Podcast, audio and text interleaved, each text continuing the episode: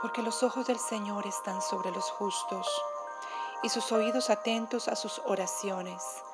Primera de Pedro 3:12. Los ojos del Señor han estado abiertos sobre ti. Él ha visto tu aflicción, tu necesidad no se esconde de Él.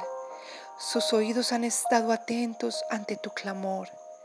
¿Acaso no oirá el que formó el oído? ¿O no verá el que formó el ojo?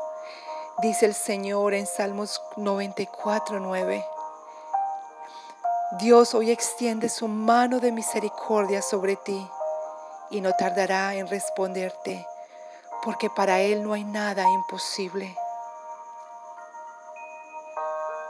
Que Dios te bendiga.